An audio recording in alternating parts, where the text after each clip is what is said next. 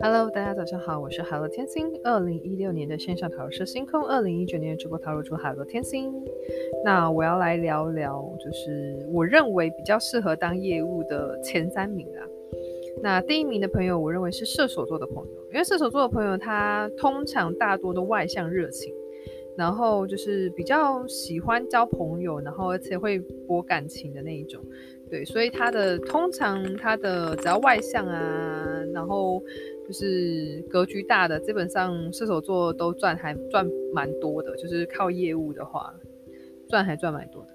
那第二名的朋友，我认为是双子座的朋友。双子座的朋友呢，因为交际手腕好，然后又讲话其实蛮幽默的，所以我认为他蛮适合当业务的。